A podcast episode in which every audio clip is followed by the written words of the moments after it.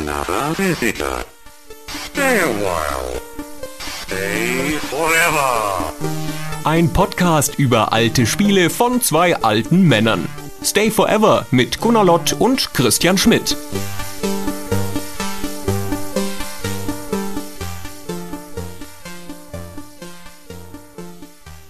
Hallo liebe Stay Forever Hörer, wir reichen noch mal eine kurze Folge nach, denn wir haben uns in unserer letzten Episode, wo wir über Fußballspiele gesprochen haben, sehr bemüht, Spoiler zu vermeiden, bekamen dann aber sehr, sehr viele Zuschriften von unseren Zuhörern, die gesagt haben, jetzt habt ihr schon so viel verraten über diese Fußballspiele, jetzt könnt ihr auch gleich noch sagen, wie die ausgehen. Und dementsprechend reichen wir also nun diese Ausgabe nach, um das Ende von den wichtigsten Fußballspielen zu verraten.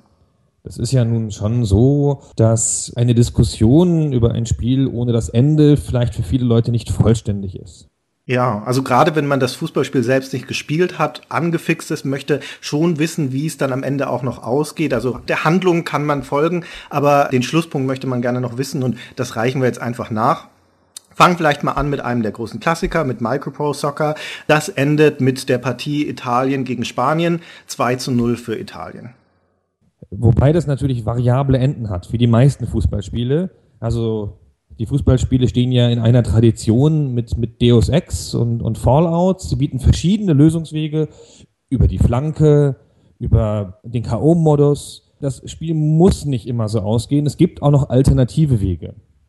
Wie du schon gesagt hattest, beim Rollenspiel oder sowas sind deine Handlungsmöglichkeiten in der Regel relativ begrenzt. Also handle ich jetzt gut oder böse und dann läuft es auf eine oder zwei Enden raus. Und Fußballspiele sind sehr, sehr viel konsequenter in dieser Hinsicht. Man hat viel mehr Handlungsmöglichkeiten. Das mündet in unzählige verschiedene Enden, die sich aber ganz logisch immer aus dem vorher Geschehenen herleiten. Und einige davon sind, sind emotional sehr berührend, andere sind eher nüchtern, aber immer schlüssig. Ich habe auch schon viele Spiele einfach nochmal gespielt, um ein anderes Ende zu sehen. Das erinnert mich sehr an die klassische Geschichte, das ist jetzt ein Fußballmanager, über den wir auch gesprochen, der, der Bundesliga-Manager, der in seiner Originalausgabe endet mit der Partie Bayer Oerdingen gegen den FC Homburg. 2 zu 1 für Bayer Oerdingen und hat damals massive Fanproteste nach sich gezogen. Das erinnerte also so ein bisschen an Mass Effect 3. Die Leute waren enttäuscht. Das war nicht das, was sie erwartet hatten. Und tatsächlich hat also Software 2000 dann, man kann es nicht anders sagen, den Schwanz eingezogen. Beim Nachfolger Bundesliga Manager Professional dann am Ende lief es hinaus auf die Partie FC Homburg gegen Bayer Oerdingen 2 zu 1. Also Homburg hat dann gewonnen. Ist ja jetzt auch nicht unangemessen so als Ende ist natürlich schon auch eine Erfüllung der Versprechen, die vorher gemacht worden sind. Also es ist schon ein überraschendes Ende in der Hinsicht, aber wie das halt immer ist mit Enden, wenn du gerade so ein Genre hast, in dem es so viele Spiele gibt, wie bei, bei Fußballspielen, die noch dazu in ihren Handlungs- und Gestaltungsspielraum relativ beschränkt sind, dann kommst du natürlich schnell an den Punkt, wo man alles gesehen hat. Also wo auch narrativ einfach nicht mehr so viel Spielraum ist. Und wenn du dann also so einen Twist wie den jetzt mit Oerding und Homburg schon in den frühen 90ern hast, dann fällt es natürlich mit späteren Spielen immer noch schwerer zu überraschen. Das ist einer der großen Knackpunkte bei modernen Fußballspielen. Hm, das fällt, so sehr sich die Entwickler da auch bemühen, dann noch irgendwie eine überraschende Wendung einzubauen, die, die Spieler nochmal mitzureißen, das ist halt doch alles schon mal da gewesen. Manchmal hat man ja schon ein bisschen das Gefühl, das sei geskriptet, an ein paar Stellen. Ja, das ist es auch. Also meine Inszenierung und sowas, das ist ja bei, bei modernen Spielen häufig so. Wobei, was ich schön finde als, als Wendung, das hat mich bei vielen Spielen gestört. Also ich weiß noch, wie ich System Shock 2 gespielt habe und halt kurz vor dem Ende irgendwie dachte, oh, jetzt ist es bald vorbei. Das tut mir dann leid, wenn ich doch noch ein bisschen weiterspielen könnte nach dem Ende. Bei vielen Fußballmanagern gerade kann man einfach noch weiterspielen. Die Verlängerung ist ja eine Idee, die aus Fußballspielen geboren ist. Da können sich also viele der modernen Spieler auch mal bedanken und verneigen in Richtung Fußballspielen. Und natürlich hast du den Elfmeter auch so als klassischen dramaturgischen Höhepunkt am Ende.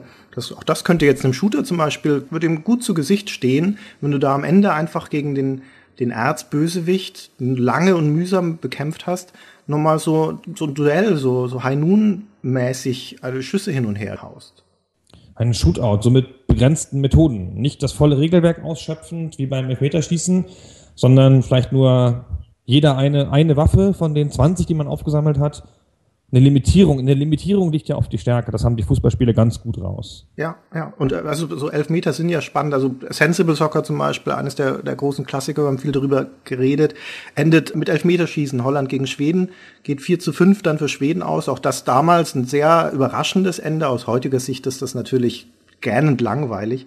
Aber das hat uns damals schon überrascht. Oder eine der, der Dinge, die mir auch gut in Erinnerung ist, ist Striker 95, ist kein, jetzt keines der Bekannten. Aber die haben sich damals weit aus dem Fenster gelehnt. Die boten am Schluss die Partie Arsenal gegen Inter Mailand, war es, glaube ich, auf, die endete 22 zu 0 für Arsenal. 22 zu 0, daran kann ich mich gar nicht erinnern. Hat auch viele Kontroversen ausgelöst. Manche sagten ein bisschen over the top, anderen war es zu niedrig, das Endergebnis, weil Arsenal doch deutlich dominiert hat, die Partien über den, den Zeitraum. Aber ja, das ist mir im, im Gedächtnis geblieben. Schon interessant, dass gerade dieses Genre mit so einer Variabilität glänzt.